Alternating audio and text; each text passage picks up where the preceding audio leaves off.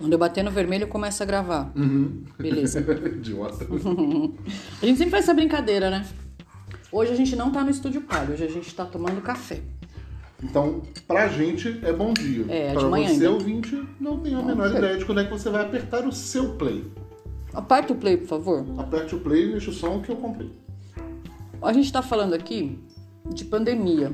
É um assunto meio batido já, né? Ou não? Não sei. Se for o caso, eu falo de Duna. É mais batido? Ah, hum, não, acho que as pessoas não conhecem, no caso. Hum. Hoje o papo de bar, na verdade, é um papo de café da manhã.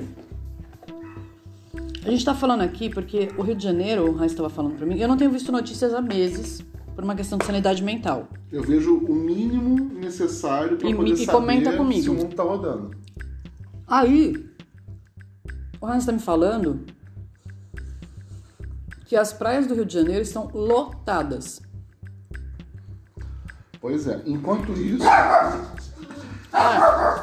Vai ter um cachorrinho de vez em quando latindo. Vem, é, filho. o, o Logan ele adora quando a gente tá comendo, que a gente começa a conversar um com o outro e começa a fazer escândalo porque ele acha que a gente tá demorando para entregar a parte dele de comida. Vem cá. Então, é, é um bichinho bem chato mesmo, mas enfim. Não Aí, é, não. chato ele é. Não, não, não. Meu- Aí, como eu tava dizendo antes de ser caninamente interrompido, o que eu tava dizendo? Do Rio de Janeiro. Praias do Rio de Janeiro. A gente no Rio de Janeiro tá vendo o pessoal que não tá sobrevivendo de praia, que não tá uma questão de vida ou morte a praia nem nada, se aglomerando na praia. Né? Uma beleza isso. Enquanto que, ah, sim, eu ia falar é que tem outros números também que. Eu tô impressionado de ver que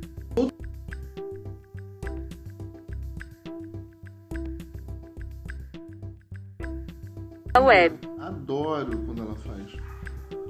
É, deixa eu botar uma- um sinalizador.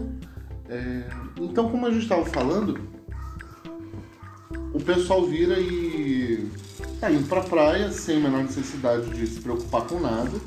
Enquanto que, por causa do Covid, os hospitais estão saturados.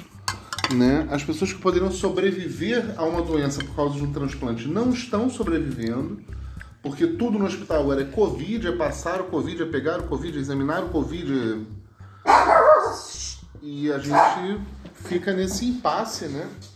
De como é que a gente vai fazer daqui pra frente com, com esse valor, né? De o que, que importa da vida do outro, né? Porque assim, eu não tô precisando de transplante agora, então por que, que eu vou me importar com a pessoa que precisa de um fígado?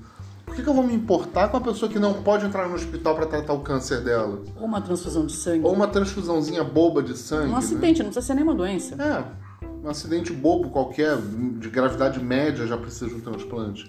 Transfusão. É, de, um- de uma transfusão, claro, desculpa. Evidente. E como é que a gente faz nesses casos? Não faz, né? Porque, tudo bem, a saúde já estava falida mesmo. Então fica tudo. Aí põe na conta do Papa? põe na conta do Papa. Parece que eu tô num tom depressivo e tudo, mas não é não, gente. É porque assim, toda época tem a sua dor. O ser humano vive de detectar os incômodos à sua volta, o ser humano vive. Ah lá, lá vai ele. Vem, Cristi. O ser humano vive de apontar assim, olha, isso aqui tá bom, mas aquilo ali podia ficar bem melhor, né? E nesse momento exato em que a gente está vivendo, é um momento que eu tô fazendo muita questão de manter o podcast no ar, e a Renata acho que também tá vendo essa importância, porque a gente está vendo uma mudança de paradigma na sociedade humana. Não é o, o Rio de Janeiro, não é São Paulo, não é. É que a praia no Bruxelas. Rio é mais, é mais visível, né? É no, icônico, São né? Paulo também É. tem muita gente indo pra praia. Gente, a gente brinca que fala assim, ó, quer é- tomar sol? Abre o meu status. É, a, a irmã da Renata falou essa, achei genial também. Mano, Quer ficar bronzeado? Abre o meu mundo- status. Tá todo mundo na praia, tá todo mundo na praia. E Na piscina, na... na na- piscina, Fui visitar sol, parente, queimando fui... o ombro e tal. Ah, não, mas eu aluguei uma casa na praia. Eu mas eu super- aluguei uma casa, fiquei dentro da casa na piscina. Eu super entendo você que tá precisando dar um tempo da tua rotina, quebrar sua rotina, dando uma descansada. Você aparentemente trabalha pra isso, você corre atrás disso a sua vida inteira e tal, e merece, né?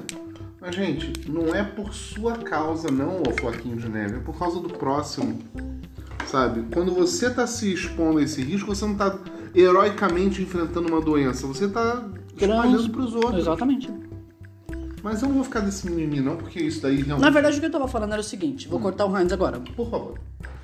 Me dê um cala-boquitos. Vem cá, filho. Vem cá. É, a gente tava falando que, assim, eu já conheci algumas pessoas que passaram por situações muito, muito, muito graves.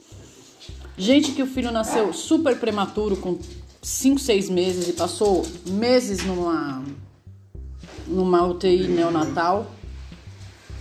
Já conheci gente que teve marido e filho que faleceu e não melhorou. Já conheci gente que teve uma doença gravíssima, passou por um perrengue, passou por, por situações muito, muito, muito difíceis e não. Dolorida, demorada, difícil. A pessoa muda. É, Teve gente falando, ah, mas o fulano vai mudar, o filho dele tá na UTI. Você não vai ver Deus porque seu filho tá morrendo, não. Desculpa. Ah, naquele momento ele estava até um pouco mais ameno mesmo, mas depois a, a essência da pessoa volta, né? Então, na verdade, o que eu quero dizer é o seguinte: não é por causa de uma pandemia. Que o time vai Pandemia. trocar suas listras, né? É, exatamente. Não é por causa de porra nenhuma, na verdade. Assim, a gente. Não, não é. Isso, Novamente, assim, apesar do tom meio distópico do. Acho que até vai ser o nome do podcast de hoje. Assim, apesar do tom distópico que a gente tá fazendo, eu não tô uma pessoa depressiva por causa disso. Não, não me vejo mesmo como essa pessoa. Assim, é assim que o ser humano é. A minha expectativa é contribuir para uma mudança. Uma mudança em uma pessoa em algum lugar.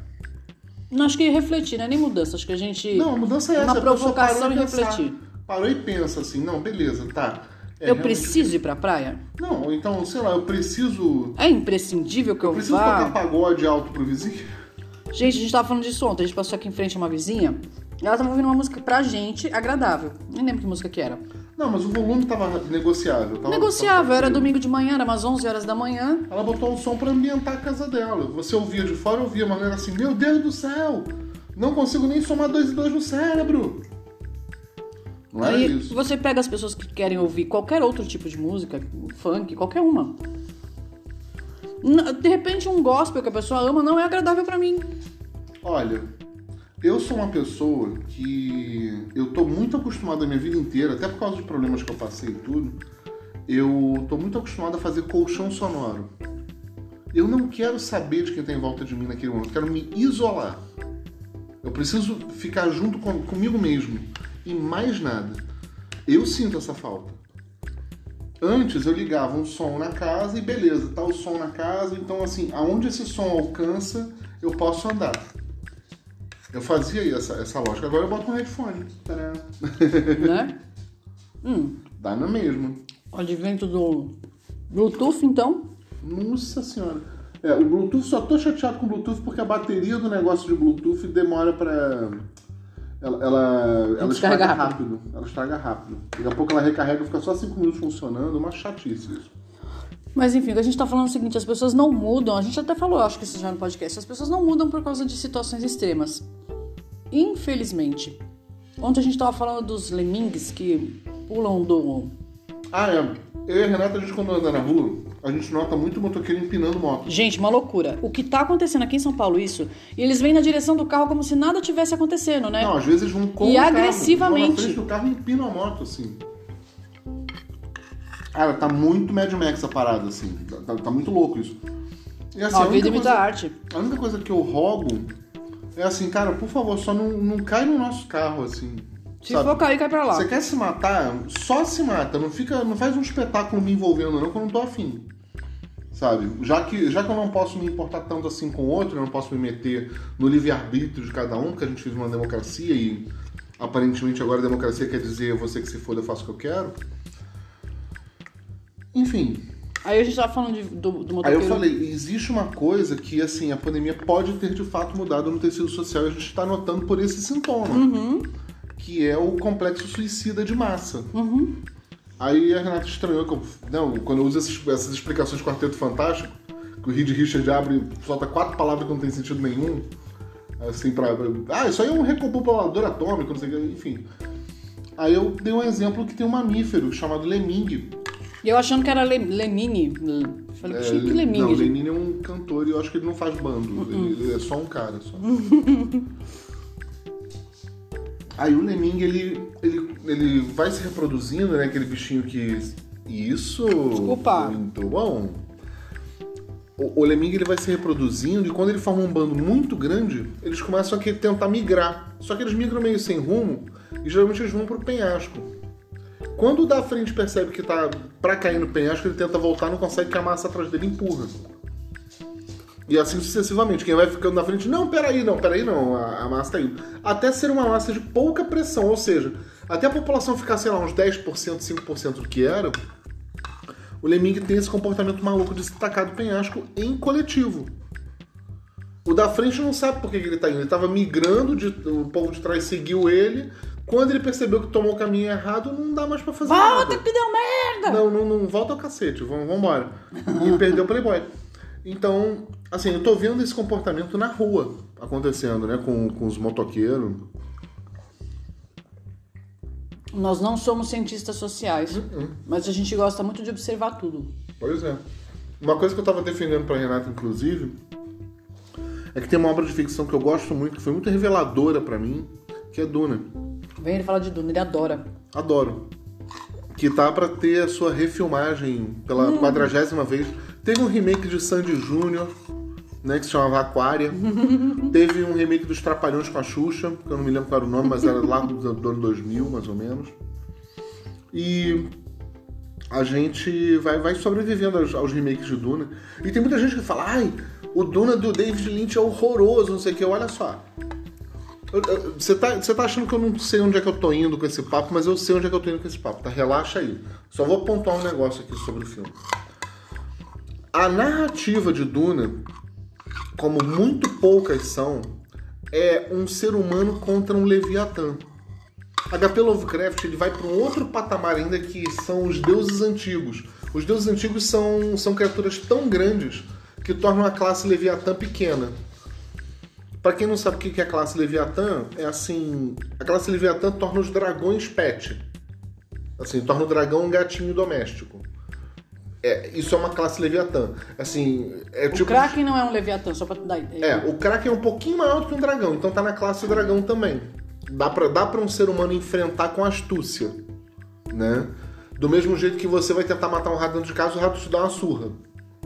É, é essa a diferença de, de proporção de um pro outro.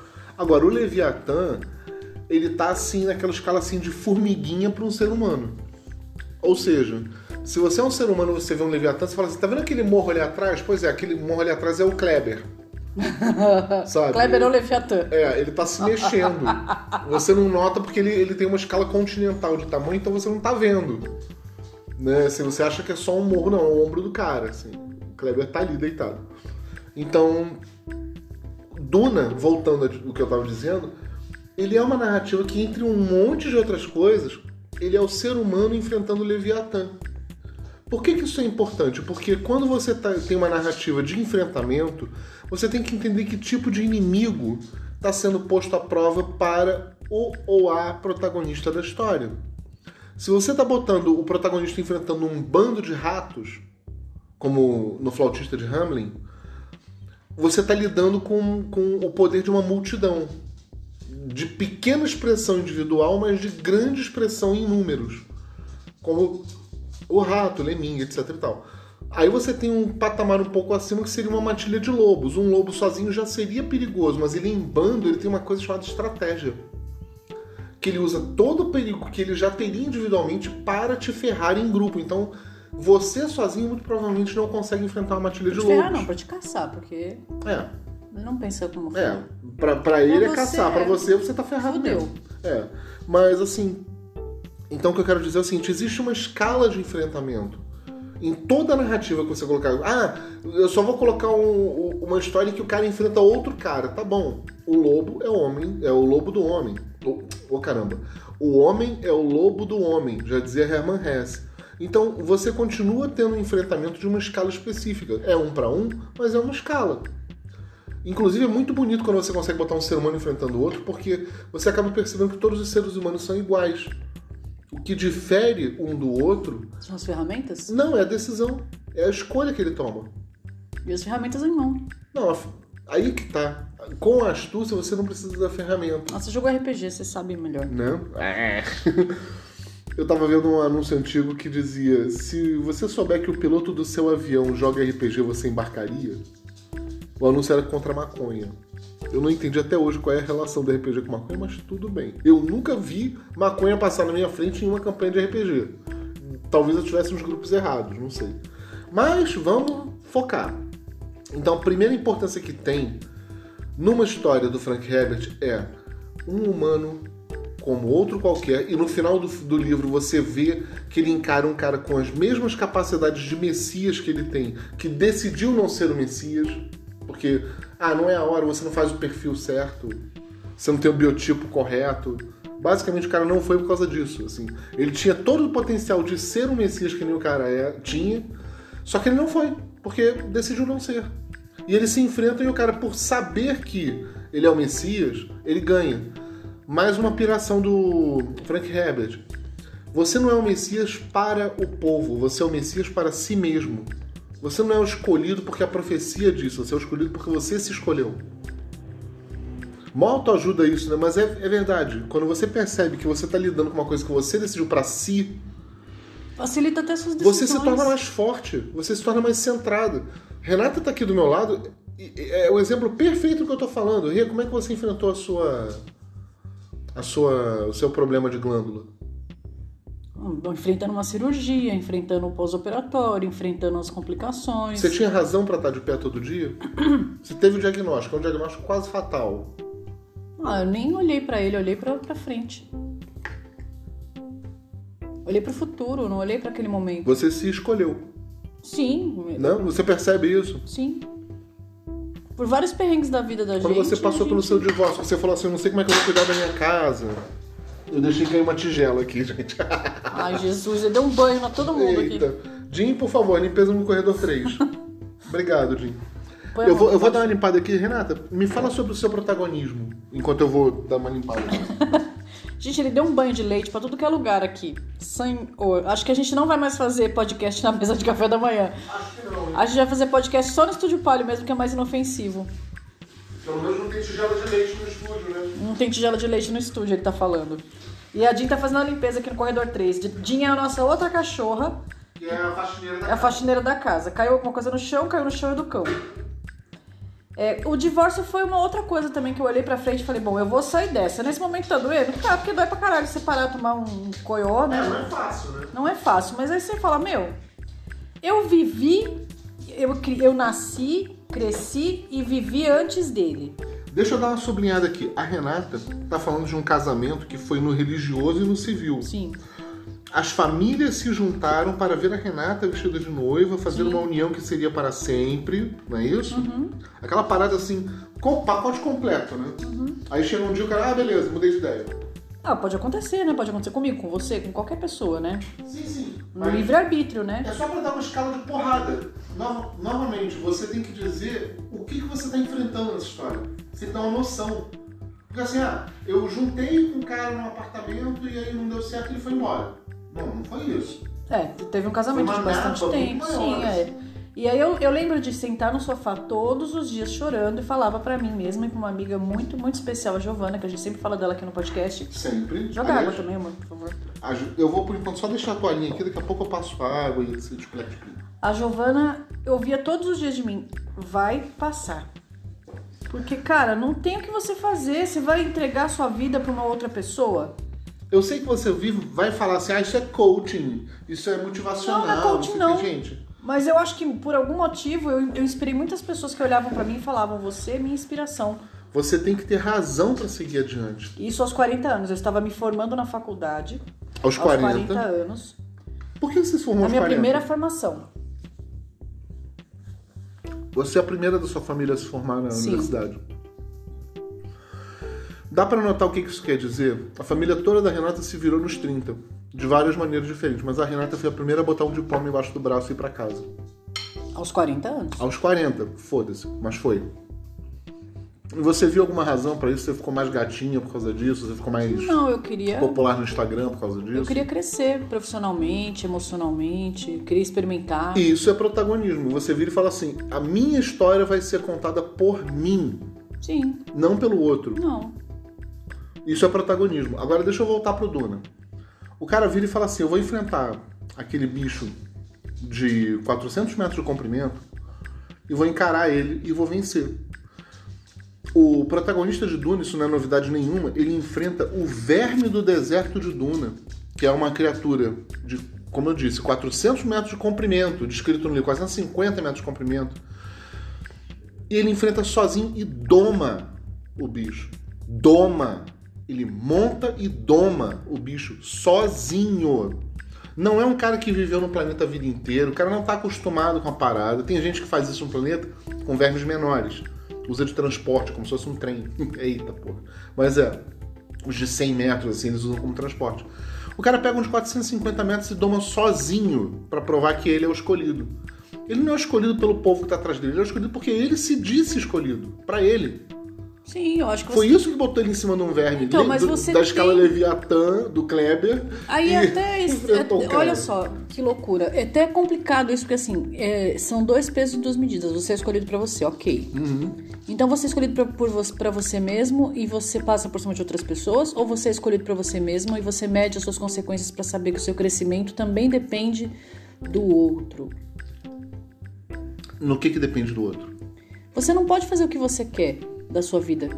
Você pode juntar um bilhão de dólares, mas você não pode roubar um bilhão de dólares. Não é roubar- Não só isso, você também não pode simplesmente passar por cima de qualquer coisa do outro. Você seria. Isso seria. Não seria escolhido, seria o, o arrogante, eu acho. Hum. Por exemplo, ah, eu quero fazer, sei lá, quero comer yakisoba hoje.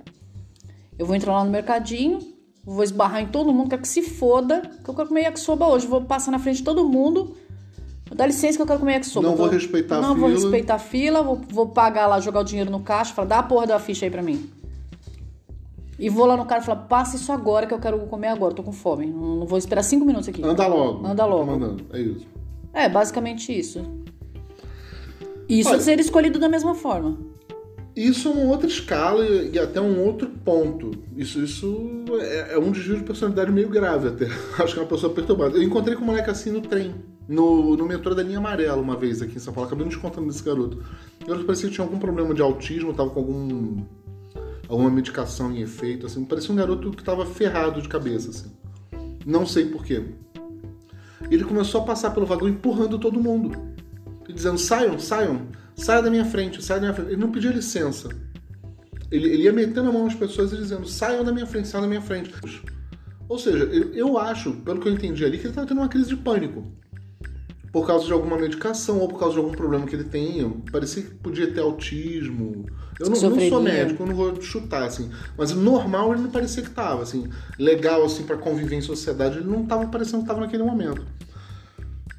O que, que eu vou fazer? Ficar com raiva do garoto porque ele me empurrou? Hum, não sei. Aí acho que requer a minha empatia nisso. Eu falo, coitado, tá bom, deixa eu sair da frente, deixa o garoto dar o surto dele mais pra lá. Tomara que ninguém bata nele. Às vezes eu tento olhar pra uma pessoa que tá tendo um ataque de arrogância dessa forma.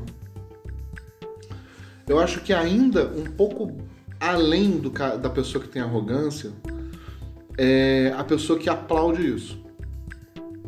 E a gente está vendo isso. É, por exemplo, agora no Rio de Janeiro a gente teve o Guardiões do Crivella, que a gente falou em outro podcast, que é uma parada que tá me doendo muito isso, sabe? É O assustador. repórter não pode ir para a porta do hospital ver como é que tá a saúde pública. Assustador. Porque vem um- É uma censura de forma agressiva. Não, isso É, é não nem existe. censura, eu não sei é- nem o que dizer. Isso é mais baixo ainda do que censura. Isso é sujo, isso é feio. Esse cara, essa pessoa, essa pessoa, eu acho que ela, essa pessoa tem que apanhar. Porque ela tá corroborando a vilania de uma, cometendo sua própria vilania. E quando ela for se defender, ela vai dizer: Eu estava apenas cumprindo ordens. Que nem os nazistas, quando eram levados para o tribunal de Haia, falavam: Ah, matei, matei um campo de concentração inteiro, foda-se. Tava seguindo ordem. Era o que o governo tinha mandado. Bota na conta do Papa. Bota na conta do Hitler, no caso. Mas, gente, não é assim que a banda toca. Você tem que. Você tem que se impor contra o seu mundo em volta de você, sim, até um certo ponto. Agora, tem ponto em que, por exemplo, dou um exemplo aqui do condomínio, tem um cara que é o baixista que, que mora duas, três casas de distância daqui. O cara não é um baixista de verdade, ele tem um baixo em casa e ele toca as mesmas notas toda vez que ele bota o baixo para tocar. Primeira coisa que eu entendo, o cara finge que não sabe o que é um fone de ouvido. Segunda coisa que eu entendo, o cara não evolui a técnica dele, o ritmo, a tirada de nota, a nota não fica mais limpa. Eu, eu consigo ouvir essas coisas, apesar de não ter um treinamento musical, eu consigo perceber essas coisas porque eu já fui hold. Então, assim, eu sei o que é praticar uma música. Na terceira vez que você tenta, não tá igual a primeira. Sabe? Então, assim, o cara reproduz o mesmo momento todas as vezes que ele quer tocar a porcaria do baixo dele. Eu entendo isso como pura maldade. Arrogância? Não saberia dizer se é, se é arrogância, mas é maldade. Ele São tá fazendo tantos isso para sentimentos. punir o ser outra humano, pessoa. Uhum. o ser humano ele tem muitos sentimentos dentro dele. Ele é muito complexo. E aí quando a gente fala, por exemplo, eu acho que, por exemplo, no, cara, no caso de um, de um suicida como os motoqueiros que a gente tem visto aqui em São Paulo empinar, e não foi um, não foram dois, Não, é, é quase toda hora. É cada vez que a gente sai pra fazer qualquer coisa na Qualquer rua, hora do dia ou da noite. a gente pega e assim a gente vê que são entregadores. Eu não sei se eles fazem isso pra mexer na comida da pessoa que ele não pode tocar. Eu não sei qual que é o motivo. Eles empinam a moto, normalmente em direção ao, ao carro que vem ao contrário da, da, da mão É, dele. meio como se fosse uma afronta, como se fosse um eu estou aqui. Eu tô aqui, eu não entendo o que, que Eu é. ainda tô esse vivo, comportamento eu sou tá foda. sendo. Não, e esse comportamento tá sendo muito recorrente. Tá, não tá é a mesma recorrente. pessoa, porque aqui em São Paulo tem zilhões de motoqueiros. Uhum. Não estou falando que são todos motoqueiros, pelo amor de Deus, gente. Não, gente, é e olha, isso. muita gente tá pegando moto para sobreviver também. Sim. Porque é o que tem de, de trabalho. Mas, cara, o que tá acontecendo de gente empinar moto e gente vir na nossa direção, na contramão, de Uhum, moto. A semana passada foram acho que uns dois ou três que a gente levou um puta susto, assim, de. De chegar pertinho. A gente tava, acho que, gravando podcast ou gravando alguma coisa, a gente parou porque a gente. Eu dei um puta berro, que eu levei um susto. Foi. Porque o cara veio na minha direção, na contramão, numa curva. Teve um ontem, assim, o cara passou um, um dedo de distância do teu carro. Sim, assim, e tá sendo muito recorrente. Isso é o quê? É uma, é uma arrogância de falar, olha, eu posso fazer o que eu quero quando você, você tá de carro, mas eu tô de moto, mas eu ainda consigo ainda assim é. enfrentar você. Então, assim, eu fico meio, meio chocado porque se você for ver, por exemplo, o, o banco não bota uma porta Giratória. giratória com detetor Segurança. de metais, etc e tal, porque ele está protegendo o patrimônio dele. Ele está fazendo isso para discriminar. Aqui dentro tem dinheiro, aí fora a gente quer que você se dane. No mínimo essa discriminação. Isso já foi provado, até tem, tem uns vídeos no- na internet assim do cara. Ah, um garoto branco usando uma roupa tal, uma mochila tal, etc e tal, tenta entrar no banco. O cara deixa ele passar tranquilamente. Ele tira a roupa, tira a mochila, bota no garoto preto, o garoto preto tenta passar na mesma porta, a porta, por acaso, o detetor de metais achou alguma coisa. E, poxa, o cara mostra, olha, a mochila tá com isso aqui dentro, é pano. Então, assim, não- tem esse metal para detectar. É exatamente o mesmo conteúdo das duas pessoas, só que uma é preta, outra é branca. Já tem outra discriminação aí, não é uma só. Ou então já teve caso da, da, da mulher grávida tá trabalhando, ela abortar e falar, moço, pelo amor de Deus, eu, eu- gerente, eu tô precisando ir pro médico, não sei o que. O cara dizer, não, não vai pra médico coisa nenhuma, isso é frescura. E a garota perdeu a criança dentro da agência, No Brasil? no, no Itaú. Sério? Opa! Sabia não. Foi, foi um bafafá do caramba. Então, assim, nós temos arrogâncias e discriminações que nos tornam confortáveis com a nossa realidade. Ah, eu Poxa. tava até vendo agora, achei muito interessante no Nerdcast. Hum. Na verdade é um videozinho de, de 45 segundos, um minuto, uma coisa assim. Gente, eu detesto ver vídeo de YouTube, mas é que passou na tela e tinha uma legenda. Eu não gosto de som no celular. Hum. Aí eu tava vendo, lendo a legenda, e ele tá falando exatamente isso. Ele tá contando uma história de uma garota que ele se apaixonou na sexta série, ela ficou depois de alguns meses, ela largou dele, arrumou um outro rapaz na sétima série, um ano depois, e engravidou desse rapaz.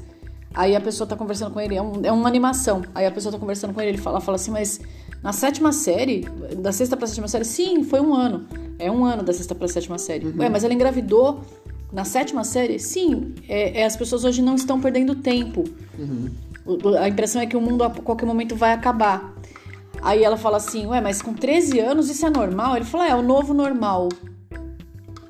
É, como é que é? Não é normal que ele fala, é... Não é o ideal, mas acontece. Não é o ideal, mas acontece. Aí ele começa a dar alguns exemplos. Ah, a Guerra Mundial, a Segunda Guerra Mundial. Não é o ideal, mas acontece. Uma bomba atômica detonada numa, num, lugar Numa onde. não- cidade. numa cidade onde não tinha nem, nem QG. Não tinha, não Não tinha tinha motivo, quartel, não tinha nem não quartel, nada. ali. É, não é o ideal, mas acontece. Um campo de concentração que mata milhares de pessoas. Não é o ideal, mas acontece. Uhum. Eu achei genial isso, porque não é o ideal, mas acontece. Ou seja, a gente aceita isso Uhum. como normal. A gente foi fazer uma entrega eu e a Renata três dias atrás, mais ou menos, e eu mostrei pra ela, olha, a gente tá na frente de um prédio. Todas as portas do prédio têm fechadura. Eu acabei não colocando isso, mas agora eu tô colocando essa camada de informação. Então, todo mundo, pra ter acesso, é só ter a chave, né? E, e abrir e fechar a porta conforme passar, que aí dá segurança. Mas isso não é o suficiente, então eles botam uma portaria com gente Ah, não parada. era, não, era, não era chave, não, era Não, eu, biometria. eu não falei da chave, é isso que eu tô falando. Mas era biometria. Não, mas eu, eu chego lá também. Aí o cara bota um- uma portaria blindada com vidro fumê, etc e tal, interfone, pra ficar alguém fazendo a triagem de quem pode e quem não pode entrar, quem é que tá chamando quem pro quê. Por que, Porque que aí você, é por que, que mais- você está chamando? O que, que você tá chamando? Pra dar mais uma camada de segurança. Aí o cara bota na porra uma grade em volta de todo esse terreno para dar mais uma camada de proteção. Aí bota um porteiro eletrônico na porta e uma biometria na porta para dar mais segurança ainda. Aí a pessoa eletrifica a grade em cima para dar ainda mais uma proteção. Gente, o que, que isso garante na tua vida? Você vai continuar morrendo de velho. Ontem- Você vai continuar tendo as doenças que o teu corpo está programado para ter. Agora, deixa eu falar uma coisa. Ontem a Mariana, achei muito engraçado, muito pontual, inclusive a Mariana Sampaio, uma outra amiga nossa. Hum. É, a gente atende, ela é professora, pedagoga. A Renata é muito generosa com as amigas dela. Ela vive me dando as amigas dela para eu também ser amigo. Eu É. acho mais legal. A Mariana, ela é professora pedagoga, professora de, de MEI, se eu não me engano. Eu sei que ela tem, uma, ela tem um currículo bem extenso de, de professor. E ela tava falando que, poxa, você tá reclamando que a praia tá cheia? A praia tá cheia, mas você não se preocupa em lotar o shopping. Mas o shopping tá lotado. É, então não reclama do, do, do trem e do metrô lotado. Reclamo sim. Reclamo sim, porque quem tá lotando o trem e o metrô e as, os, enfim, Tá os indo ônibus, trabalhar no shopping. tá indo praia. trabalhar no shopping ou na praia. Pra atender essa demanda de pessoas que chegam lá querendo fazer a unha, querendo fazer o cabelo, querendo comprar uma roupa, querendo comer, comer, alguma coisa, Passear, passear, porque ela não aguenta mais ficar dentro de casa. querendo ser atendido, ver gente. Então, a pessoa que, por exemplo, eu tenho uma irmã que ela é germofóbica, ela não sai de casa desde que a pandemia começou, mesmo. Ela sai pra ir pro médico porque ela tava com muita dor nas costas, porque ela tava numa cadeira, tá trabalhando home office, não tá numa cadeira adequada. Ela tá teimando que a cadeira serve, né? Tá teimando que a cadeira serve, agora ela entendeu que não serve. que tá- E assim, ela começa a surtar porque tá com dor e aí a- a- vai virando uma coisa. Tá super panicada, né? super coitada? panicada. E aí, essa pessoa, se ela tiver que sair de casa, cara, eu não sei o que vai ser dela. Se ela tivesse um trabalho que ela tivesse que sair de casa, no momento, Felizmente ela não tem. no, no momento o banco não solicitou, não, não, é, não exigiu que ela saísse de casa, pra sorte dela e pra nossa, porque a gente fica muito preocupada mesmo com a saúde mental dela. Mas a hora que ela tiver que sair, Tá ferrada. ela tem que ir de trem e de ônibus. Ou seja, você lota o shopping, você lota o banco, você. Cara, você lota algum lugar porque você, Floquinho de Neve, não pode ficar dentro de casa. Uhum. E aí você fala assim, mas E a pra praia tá cheia. Eu, lugar, eu é. posso ir pro shopping, a praia tá cheia. Tá cheia de ambulante, cara. As pessoas têm que pagar a conta. Se tem gente, tem demanda, tem oferta. Alguém vai oferecer. Alguém vai oferecer. Quem é o Falando em suicida? demanda e oferta, o arroz foi pra. 26 reais. Não, mas você tinha visto a notícia de que ele chegou a. 55. E a gente se recusou a comprar arroz. Eu falei pro quilos falei, a gente arroz. come man- farinha de mandioca, a gente Ih. come alguma outra couve, a gente come flor. Mas a gente não compra arroz. E o arroz foi agora pra 26 reais, voltou pra 26 reais. Então, assim, gente, quando você não quer alguma coisa, você simplesmente não a procura. Uhum. É uma cadeia. Você também não pode imaginar que você vai dar. Um... É um efeito borboleta. Eu acho que funciona muito assim. É um efeito borboleta. Você quer tomar um café, como a gente tá fazendo agora, você tem que ir ao mercado comprar. Pra você ir ao mercado comprar, tem que ter alguém lá pra te atender.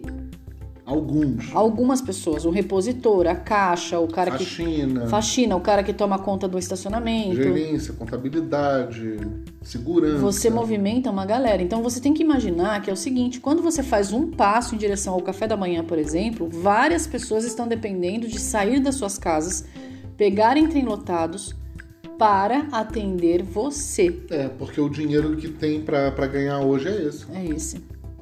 A gente trabalha com balão, a gente vive entregando balão em tudo que é lugar. A gente vai da favela à Alphaville. Eu sempre falo isso, é importantíssimo que a gente fale isso. A gente também. não tem discriminação, a gente atende A gente foi numa ocupação, não foi? Entregar A gente balão. foi numa ocupação e ontem a gente foi num puta de um prédio atendendo uma pessoa que tá fora do Brasil pra entregar uma caixa né? de 200 reais com uma champanhe, um chocolate, uma Chique flor chiquérrima. chique, muito feliz de fazer isso. Chiquérrima, linda, super exclusiva.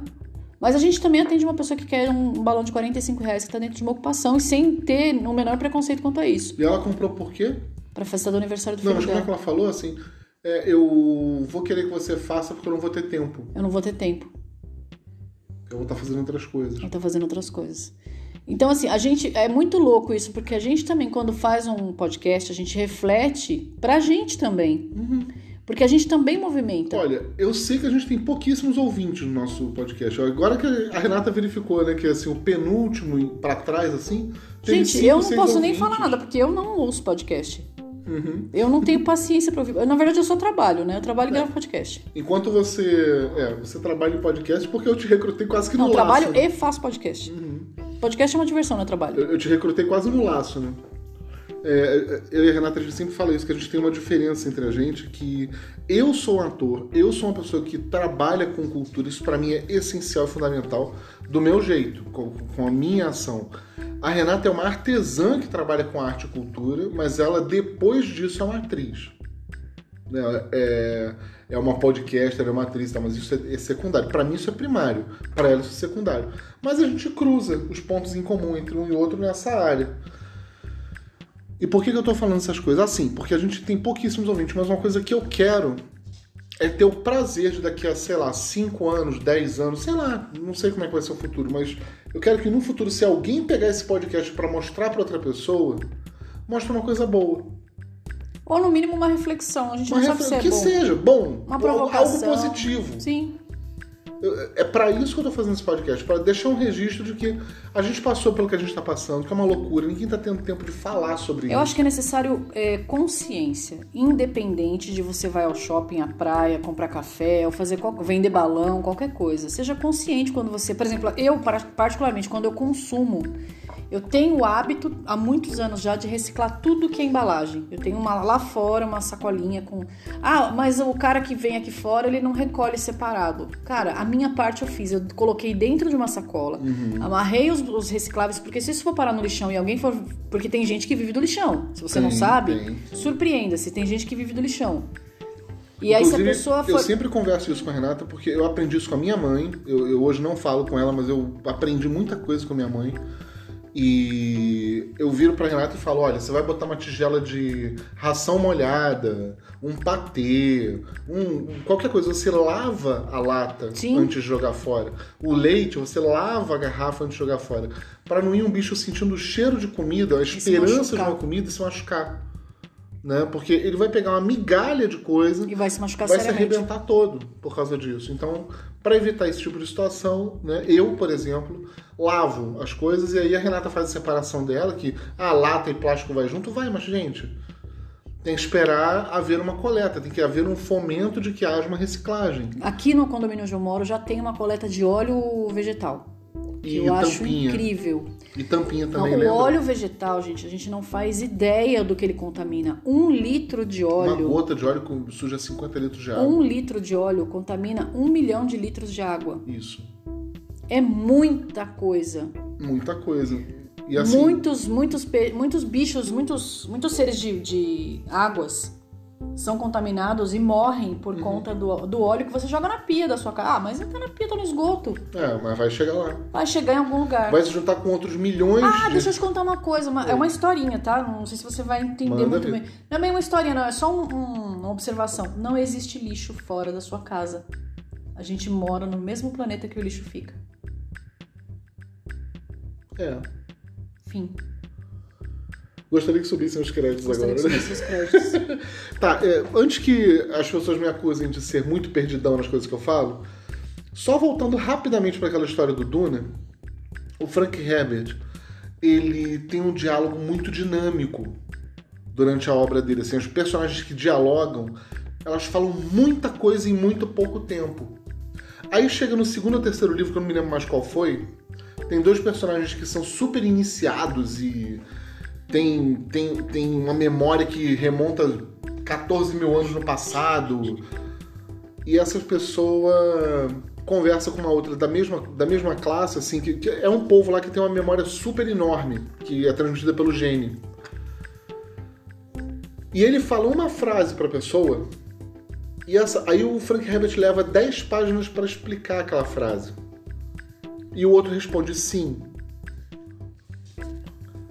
Aí aquela, aquele sim quer dizer mais cinco páginas de explicação.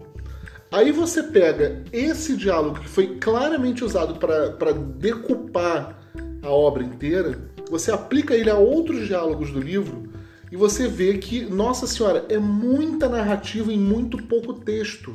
Compacto. O o Frank Herbert ele consegue botar tanta camada de informação em, em- em um diálogo, em uma frase, em um parágrafo escrito, que você chega a se perder no meio das referências, assim. Então, e, e ainda tem apêndice, tem compêndio explicando como é que esse mundo funciona. Então, o que eu quero dizer é o seguinte: segundo Frank Herbert, o futuro nos reserva um ser humano.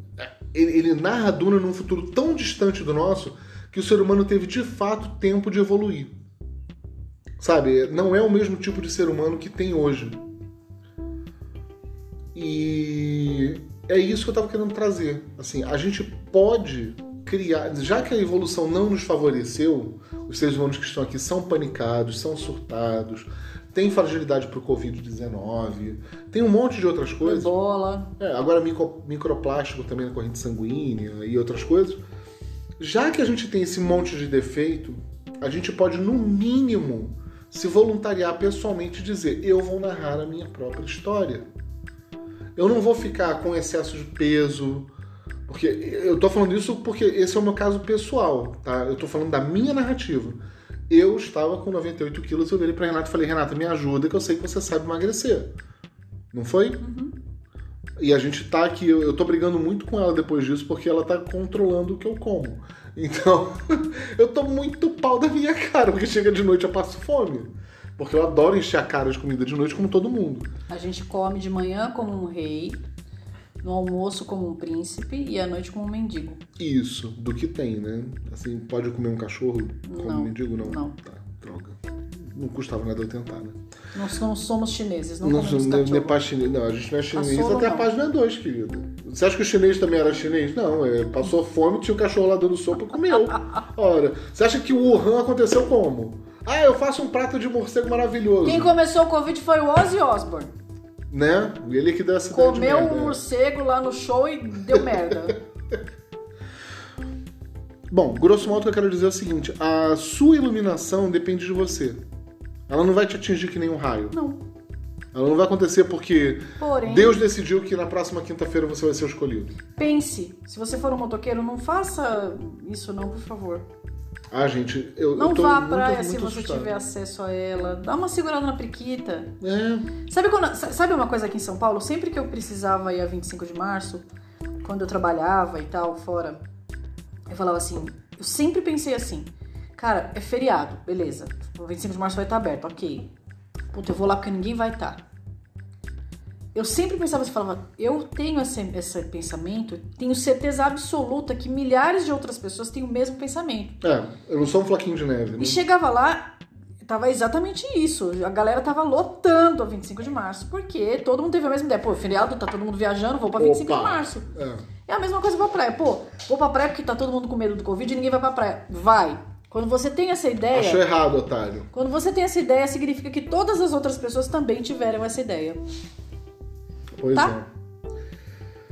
Chama-se senso coletivo ou senso comum.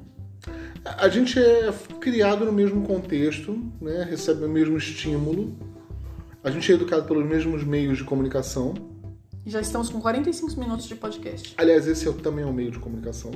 E vamos finalizar o podcast? Olha, você não ouve podcast, mas o meu amigo lá de Floripa, Paulo, que Adora. coitado, ele, ele ainda por cima ele tem um trabalho que quatro ou cinco meses por ano dá sustento pro ano inteiro.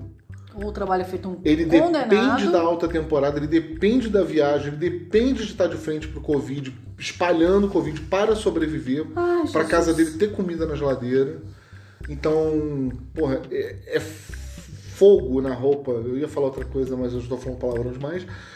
E ele depende disso para ter coisa na casa dele, para ter vida na casa dele. Então, cara, é muito, muito fogo na roupa esse negócio, né? E Não outra dá coisa. pra medir com uma régua só. E outra coisa que ele fala é que, assim, como ele tem grandes distâncias para cobrir lá no trabalho dele, do trabalho até a casa dele são 40 minutos, quando tem trânsito.